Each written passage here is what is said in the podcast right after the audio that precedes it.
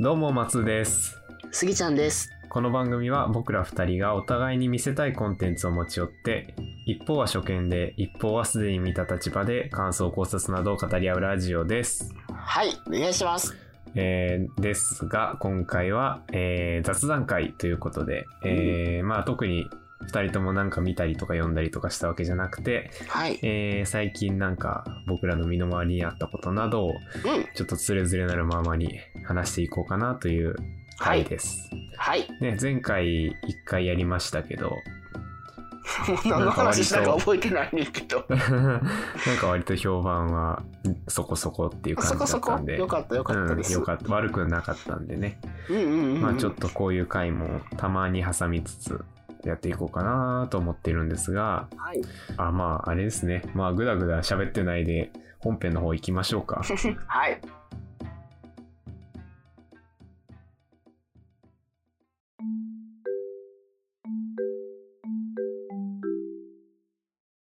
はいというわけで雑談会2回目ということでなんか不思議ね、雑談 が、が分けられ回てる数っていでうの数えられるっていんんんうね。うんんそうやね。というわどけうで松尾さんは最近は。そうですね。なんか最近のトピックで言うと、うん。あの先週の土曜日にちょっとまあお仕事もお休みでね、時間があったんで、うんうん。映画を2本見てきまして、はいはい。 2本はしごしまして。えあの、映画館で同じ映画館でそう、あの、そそんなにね、僕あんまりそんな映画館でしょっちゅう映画見る方じゃないんですけど、ほんうんうん本当はね。うんうん。まあちょっと見たい映画が重なってたんで、あの、1本見て、もう10分後ぐらいに次のやつ見るっていう。え、じゃあチケットとかどうしたん ?2 枚同時に買ってんの2枚同時に買って2枚発見して、で、入る時に2枚にしてたんいや、あの、1枚ずつです。そのシアターは別だったんで。え、でもあさ、ごの、めんな同。じ映画館の中の部はい屋ははい別だったんで。部屋別やったらさ例えば、えっと1回目の映画か映画が、まあ、スクリーン3であるとするやん3番スクリーンで。はいはいはい。やって、うん次の映画が4番スクリーンやとしたら、もう3番スクリーンから4番スクリーンって、お兄さんがやらなくてもいけ動けるぐらい。あ、やる あー、でもね、あのー回が違う感じだったんですよ。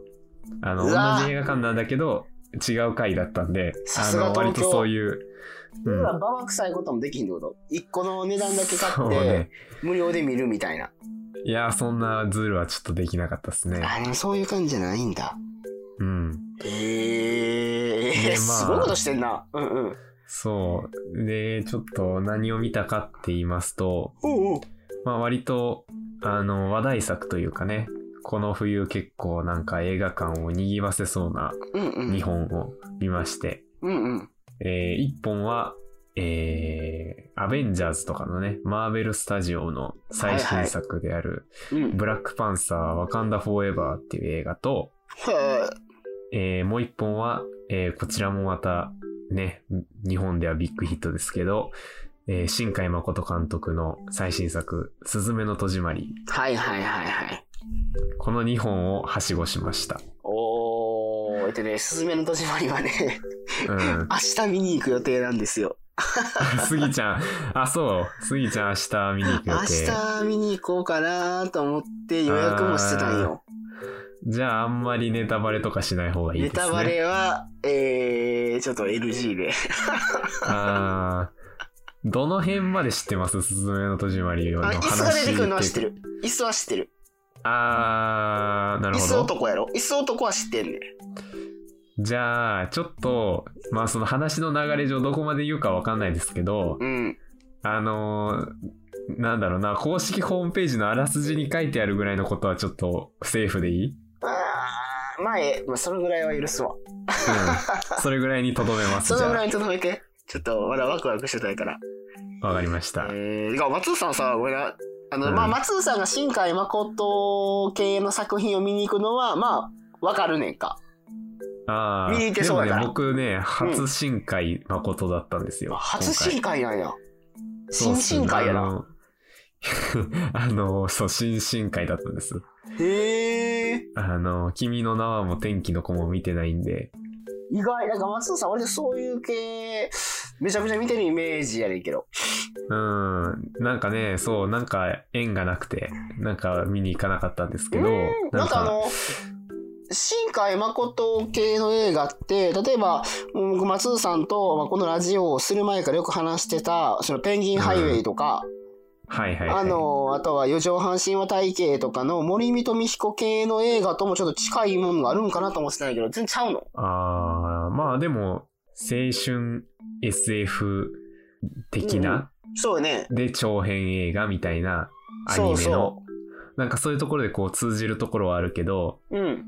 まあ逆に言うとその被ってて見に行かなかったっていう、そう青なあ春なるほど SF ね長編アニメはもう見たしなっていうところもあって、新あー海先生のやつは見てなかったっていうのはあるんですけど、へえ、意まあ外意外。なんか、なんかね、今回のすずめの戸締まりはね、なんか、あのーすごくこう、見やすいと評判だったんで、見やなんすかい。初、初新海誠でも大丈夫っていう噂を聞いてたんで、それで。じゃあ、あの、某タイガーバニーみたいなめちゃくちゃ特殊な設定とかがない わけね。まあね、結構設定はね、特殊っちゃ特殊だったんですけど、確かにあの、ま椅子、なんか椅子になるんやろ。あ、あー宣伝でちょっとそうなんだけ見たことあるね。椅子がなんか、ま、悪魔にかけられてなんか椅子になってみたいな。すそうそうそう。あのーなんですけど、まあね、あの、基本的に現代日本が舞台なんで、まあ見やすいわな。シュテルンビルクとかいうんまあまあまうあ意味のわからん街じゃないん やな。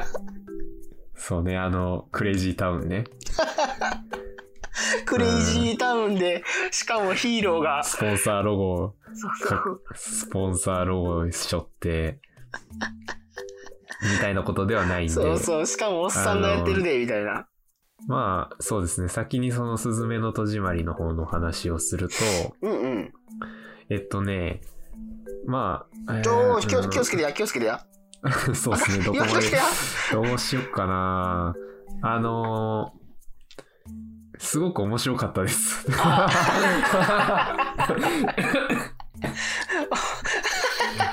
のー何も、こう、フラットなね、何も情報のない感想で言うと、すごく面白かったですっていうえー感想ですね。すごいな、なんかあの、初見ラジオやのに、初見でもない、初見してないラジオやもんな。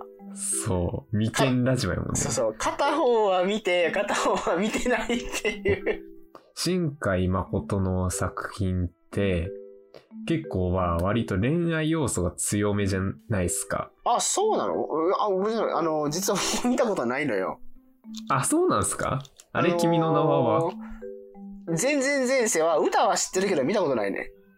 あ、そうなのあなた、ちょっと、初新海なのとか言ってきてるからさ、なんかもうなんか君の名はとか見てるのかなと思ってたんですけど。あの、全く見てなかったし、ちょっとあんまり面白くないかなと思って見てなかったか らい。や、ちょっとそういう色眼鏡で。そうなんよ。バイアスが、見たことなくって、まあけど、まああー今回行ってみようかなってことで行こうかなと思って。えー、それはどうしてまたその心変わりというか。別に心変わりというか、誘われたから行くっていうだ けで、そんなにあそういうこの と、ね。前向きな気持ちで行くわけでもないんだよ ああ、そうですか。そうそうそう。でもなんか、そう、なんていうかな、その、僕もその見たことないんで、言うのもあれなんですけど、うん。その、ね、新海さんの作品っていうのは結構、その、ボーイミーツガールというか、その、青ボーイミーツガール春なの感じね。どの作品でもあるっていう話は聞くんですよ。うーん。今回のすずめの戸締まりは、まあそういう要素もなくはないんですけど、あの、椅子男か。そうですね。まあ、ヒロインの、ヒロインというか主人公のが、まあ、すずめちゃんっていう女の子で、まあ、その、椅子にされちゃうね、あの、青年が、ちょっと名はい前は忘れちゃったんですけど、まあ、うんうん青年がね、イケメンが出てくるんで、まあ、そこの二人っていうのもあるし、うんうん。まあ、あるっちゃあるんですけど、なんか、そこだけじゃないというかね、そこがメインじゃないというか、ああ、なるほど。うん。割とね、こう、自信の話なんですよ。な、な、何の話って地震、地震アースクエイク。あ、アースクエイクの方に、カンフレンスの方じゃなくて、アースクエイクの方なんそ地震の話なんの、う。えっと、まあ多分これは ホームページにも載ってるんで言ってもいいかなと思うんですけど、ほあの、全然こう、スギちゃん以上にスズメの戸締まりを脳情報で見たいっていう人はここで一旦止めてください。う。せやねん、ここで止める。うん。ちょっとだけ言いますと、え、ちょっとほんまにちょっとにしてや。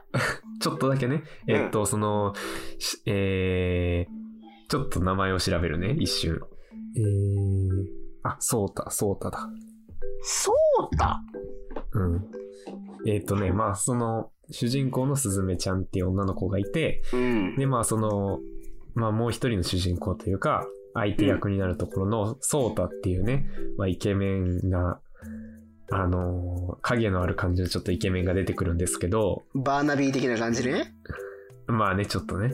はいはいはい、はい。で、まあ、そのそうたっていう男の子は、うんうん。まあ、代々、その受け継いだ仕事があって、うん。それは、都知事っていう、うん。あ、のその日本各地にはそのなん、か災いをこう放出する扉っていうのがあってほでそれをあのほっとくと、まあ、そこからこう災いがこうふわーってこうなんか煙みたいな感じで立ち上ってきてう。うん。でこう大きな柱天に向かって伸びる柱みたいになってうん。でそれがその重さに耐えきれずにこう倒れるとドシーンって倒れると地震が起きるっていうことになってるんですよこの世界では。ほうほうほうほでまあそうならないようにそのいろんな場所にある扉を閉めて回ってる閉じ師っていう仕事を代々受け継いでるのがこのソータっていう男の子なんですね。う。ふんふんふんふん。だから、えっ、と、要は地震を未然に防ぐっていう仕事なんですよ。だから災いイコール自信なんね。そうそう、災いがこう、降り積もっていくと、こう、地震になるっていう。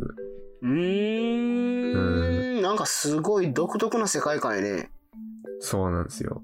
結構ね、そこが割と話のキーになっていて、都知事。そう、地震、そう、閉じし地震っていうのが、なんていうかな、こう、やっぱりこう、ね、日本はやっぱ地震の多い国じゃないですか。うんうんうんまあ、地震だけじゃなくて、まあ、災害、いろんな災害多いですけど、台風とかね。うん。うんうんうんうまん。あ、中でもその地震っていうののこう記憶っていうのがこうひ日本人の中にはやっぱ根強くあるじゃないですか。うんうんうんなんかそこので避けられないものでもあるじゃん日本に住んでる以上。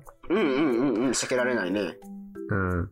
なんかそことどう向き合っていくかみたいな話でもあった気がする。 すごい、なんかその文科省推薦映画みたいな。夏休みにでもそほんなねら、やってるやつ。あの堅苦しい感じではないですよ。そういうファンタジーあがそそうなんのや。そんな話なんや。そうですね。まああんまり言いすぎるとちょっとこれ以上言うとそやね、ちょっと、ちょっあとのーこのぐらいで。変なこと言っちゃいそうなんで、ちょっともう一個のね、僕が見た映画の、ブラックパンサー、ワカンダフォーエバーの方の話をしようそかれなそれもと。やけどさ松尾さんそんな映画見るタイプだったっけいや、そんなね、普段あんま見ないんですけど、そんアな映メ画コ館ミわざ系わとざい行うかなんっかて。そういう系見松尾さんは見てるイメージだああまず洋画を見てるイメージがないねん松尾さんがあー、でもね、あのーアメコミ系のやつとか結構見ますよ。あそうなのうん、アイアンマンとか、スパイダーマンとか。あーなるほどうね、ん。一時期やっぱアベンジャーズのシリーズとかにはハマってたんで、ええー、そうなんやうん、やっぱね、日本の特撮とか好きじゃん。あの、仮面ライダーとか、ウうルんトうラんうマンんとか。うんうんやっぱそういうの好きだと、やっぱこの通じるものはあるんで、やっぱり。うんなるほどうん。やっぱね、いいなっていうのがあって。うんうんうんで、今回のね、そのブラックパンサーっていうやつは、うんうんえっ、とね、スギちゃんはアベンジャーズのことをどれぐらい知ってますかあアベンジャーズはね見たことあるよあー映画1本目。えアイアンマンとか出てくるやつ。デジャーズ見たことあるああ、だから何個かあるやん、そうそうそうそう。で大体のね仕組みは分かってるアイアンマンとかキャプテンアメリカとかっていうその単体の映画はいくつかあるんだけど、うんうんうんそれぞれが全て同じその世界観の中で、うんうんうんうんうん描かれていて、うんうんで、あまあ、何年かに1回そのヒーローが全員集まるアベンジャーズっていう映画がやるっていう、はいはいはいはいはいはいまあそういうシリーズなんですけど、うんうんうんうんもう結構それが長く続いてて、うんうんで、ブラックパンサーっていうのも、そのシリーズの中に出てきたヒーローの一人なんですね。うんうんうんうんで、えっ、と、何年だったかな前の映画が、あの、これ2作目なんですよ、ブラックパンサーの。ほうまあ、言わ、言いなればブラックパンサー2なんですけど、はいはいはい1作目が2018年ですね。 4年前ねそう、4年前にブラックパンサーっていう映画があって、個人的な話をすると、マーベルの、マーベルシネマティックユニバースっていうこのアベンジャーズのシリーズで僕が初めて見たのは、このブラックパンサーだったんですね。ちょっと待ってなでなうんちょ、わからんのが、でまず、うんえっと、ブラックパンサーは何をされてる方なのえっと、悪者、あのーそれともいいものなんえーざっくりとそのブラックパンサーのそのお話の設定を説明すると、うんうんうんうんうんアフリカにワカンダっていううんうんこうちっちゃい国があって、うんうんうんで、その国は、あの、まあ、一見普通のその、まアフリカの中の小国なんですけど、はいはいはいはい実はビブラニウムっていうすごい金属が取れる鉱山みたいなのがあって、うんうんうんで、そのビブラニウムっていうのはもうい、世界一硬くてす、めちゃくちゃパワーを持った金属なのね。はいはいはいはいで、まあそういうものが取れるもんで、うんまあそのことがこう世界中に知れると、まあいろんなた争いの種になるから、ワカンダはずっと鎖国してたんですよ。はいはいはいはいで、その自分たちの国内だけで、こう、すごいそのビブラニウムとかを使って科学技術を発展させていって、うんうんうんだからこう、外から見ると普通のなんかジャングルとかがある、まあちっちゃい国なんだけど、うんうんうんこう、中に入ってみると、すごいバリアみたいなのがあって、中に入ると、もうすごいへー、こう、科学都市が発展してるみたいな国なんですよ。はで、ブラックパンサーっていうのは、そこの国王が変身するあヒーローで、で、まあそういうビブラニウムとかをめぐる争いが起きたりとか、うんうんうんうんまあ他国にそのワカンダがこう攻められたりした時に、そのワカンダとその民とビブラニウムを守るための戦士っていう。なることなほんですどよで、まあそれを代々国王が受け継いできてたんですよ。うんうんうんうんで、そのブラックパンサーの一作目ね、2018年にやったうんうんうんうんうんは、その国王、新しく国王になったティチャラっていうキャラクターが、はいはいはいはいまあ、ブラックパンサーを襲名して、で、まあ、その、いろいろ、国内でも国外でもいろいろ、なんていうか、いざこざがあるんで、うんうんうんそれに立ち向かいながら、その、こう、真の王様になるために頑張るっていう話なんですよ、ざっくり言うと。はあはあはあはあまあ、ブラックパンサーは、まあ、その後、こう、アベンジャーズとかにも、こう、ゲストというか、ちょいちょい出てきたりして、まあ、いろいろ他のヒーローとかとも交流したりとかしてたんですけど、うんうんえっ、と、今回、その、2作目で、1作目がね、すごい評判が良かったんですよ。へえっていうのも、あの、その、マーベル、マーベルコミックスっていうね、その、なんていうか、その、マーベル。ザ・アメアメコミのやつね。そうそうそう。その、元々の原作のコミックスの中で、うんうん初の黒人ヒーローなんですよね、ブラックパンサーっていうのは。ほうほうほうほそうそう、当時連載されてた時の。う。うんうんうんでまあそういうところもあって、うんうん。で、映画になった時も、まあその黒人で主人公でヒーローっていうのもあるし、うん、で、あのー制作人とかも結構黒人というか、あの、アフリカ系アメリカ人の人たちがこう入ってたりとか、まうんうんあ、あの、その、えー白人以外の人種の人たちがその制作にたくさん関わってたりとか、女性がたくさん関わってたりっていう、そういうダイバーシティの点でもいろいろ評価されてたし、へえ。うん。で、えー単純にその作品のね、出来っていう意味でもすごく評価されて、うんうんうんうんうんあの、アメコミ映画で結構珍しいんですけど、アカデミー賞の作品賞にもノミネートされたりとかすごいな。してたんですよ。そうそうそう。で、あのーっていうのがあったんで、まあ、うんうん2はね、まあ、必ず2は作られるだろうと、うんうんうんうん。そう思われてたんですけど、うん。あのーこれはね、本当にちょっと悲しいことなんですけど、ほあのー2020年だったかなに、その、ブラックパンサーでその主演をやられてた、あの、チャドウィック・ボーズマンさんっていう俳優さんが、う。ほこう、ご病気でお亡くなりになられて、う。ええほうほそうそうそう。で、まあ、っていうのもあって、まあ、もうすでにその、ブラックパンサー2の制作は進んでたらしいんですけど、2020年の段階で。ほうほうほうほでも、まあ、ね、主役が急に不在っていうことになってしまったことによって、まうあ、んちょっとこう、どうしようかっていうことになったんですけど、まあ、その制作陣の間では、こう、まあ、普通だったら、こう、代役というかさ、他の役者さんで、う。うんうんうんうんまあ、ブラックパンサーの代わりの代役を立ててやるっていう道もあるじゃないですか。ええはいはいはいはなんですけど、まあ、今回はそれはやらずに、い。うんうんうんうん。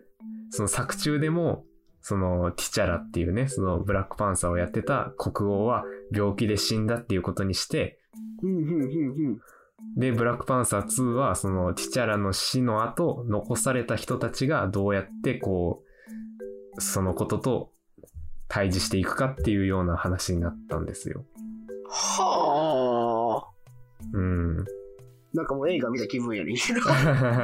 ね、これ自体が確かに結構もう映画並みにドラマチックというか、うんね、本当に、あの、僕もその、初めてその、マーベルのさ、うん。えー映画をブラックパンサーで、まあ家でテレビで見たんですけど、はいはいはいはい。めっちゃかっこいいと思って、えー今までそのアメコミ映画はあんまり見てなかったから、うんうんうんうん。なんか。ね、そう、こう、なんだろう、すごいものを見ているっていう気がしたんですよ。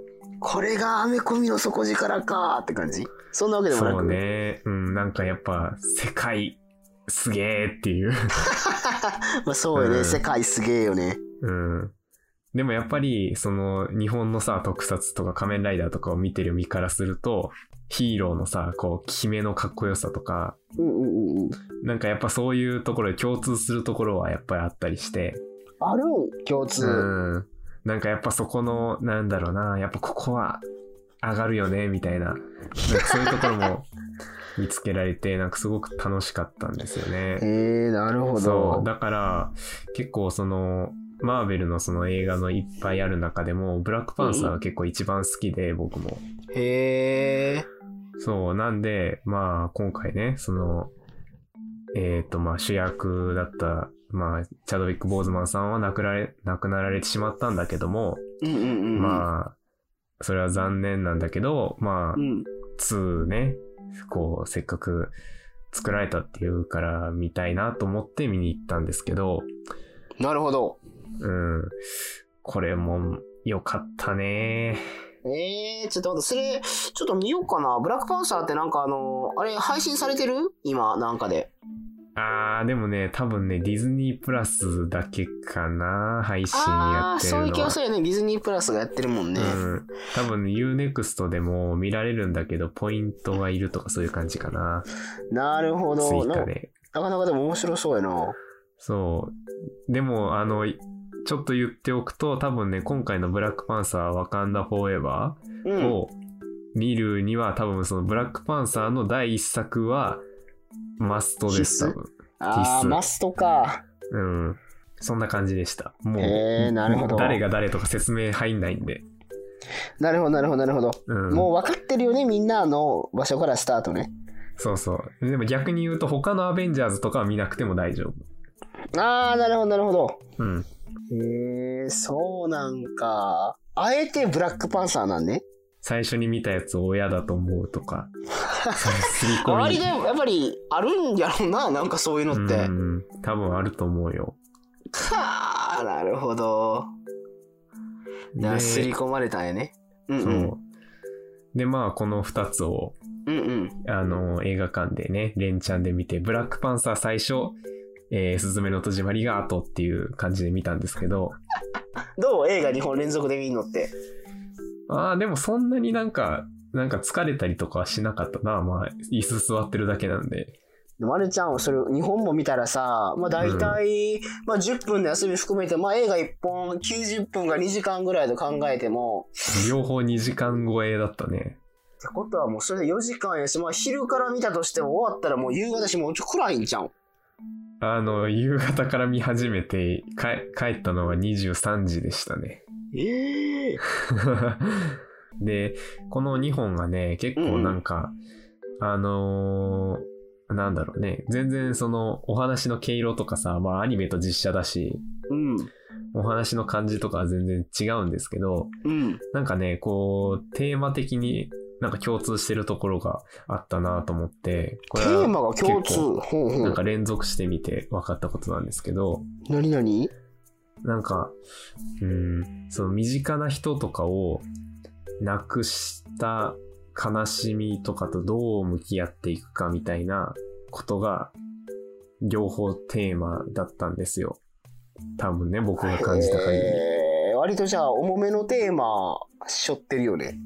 うん、両方ね、なんかそういうテーマがあったなと思っていて、へえ。で、まあ、ブラックパンサーの方はね、さっき言った通り、まあ、その元の主役だった、そのうんうんブラックパンサーの、がいなくなった後の、その、まあ、妹とかお母さんとかはいるんで、そのブラックパンサーのね、うんうんうんうん。まあ、その人たちが、こう、国をどう治めて、で、まあ、あ新しい敵とかもやってきて、はいはいはいはい。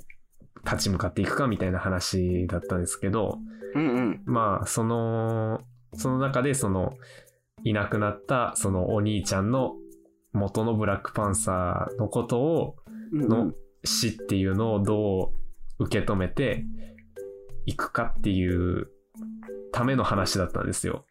言っちゃえすば。ごいなんか連続性があるね。さっきのその、すずめの戸締まりの地震って言ってたやんか。そうそうそう。で、すずめの戸締まりの方も、うーん、どうしようかな。これはね、言っちゃうかな。うあーん、ちょっとぼやかして言いますけど、ちょっとぼやかしてくれ。あの、まあ、主人公のすずめちゃんっていうのが、うん。まあ、ちょっと、こう、うーん、心にこう、あるトラウマを抱えていて、ほそれは、まあ、身近な人を亡くしたことによるトラウマなんですよ。う。うんうんうんうん。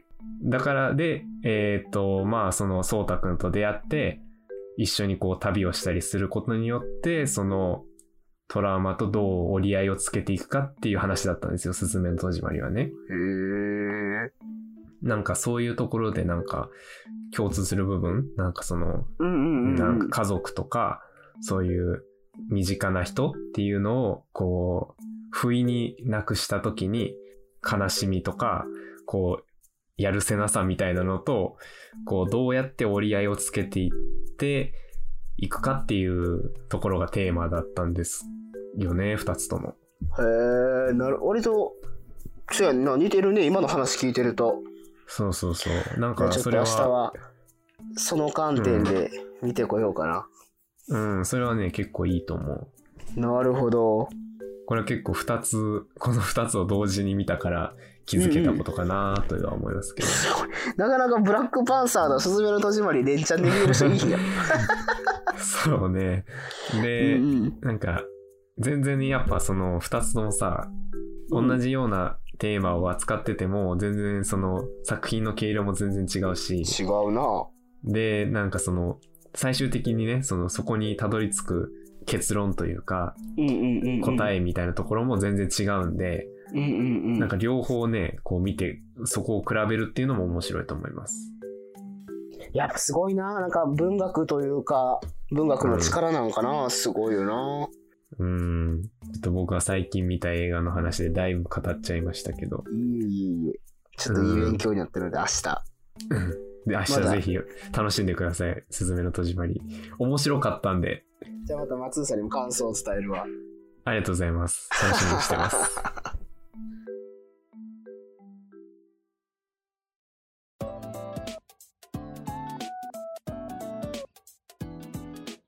はい、エンディングです。というわけで、今回は、えー雑談会でね、あの、僕が最近見た映画の話とかをダラダラとしたんですけど、えー、と、次回はまた、はいタイガーバニーのね、えー方に戻りまして、タイバリね。はい。タイバニー11話を見ていこうと思っております。はい。はい、えーこの番組が面白かった方は、ぜひ番組のフォローお願いします。えー新しいエピソードが更新された時にすぐわかります。そして、感想のお便り、見てほしい作品のリクエストなどは、初見ラジオアットマーク Gmail.com、syokenradio アットマーク Gmail.com にお寄せください。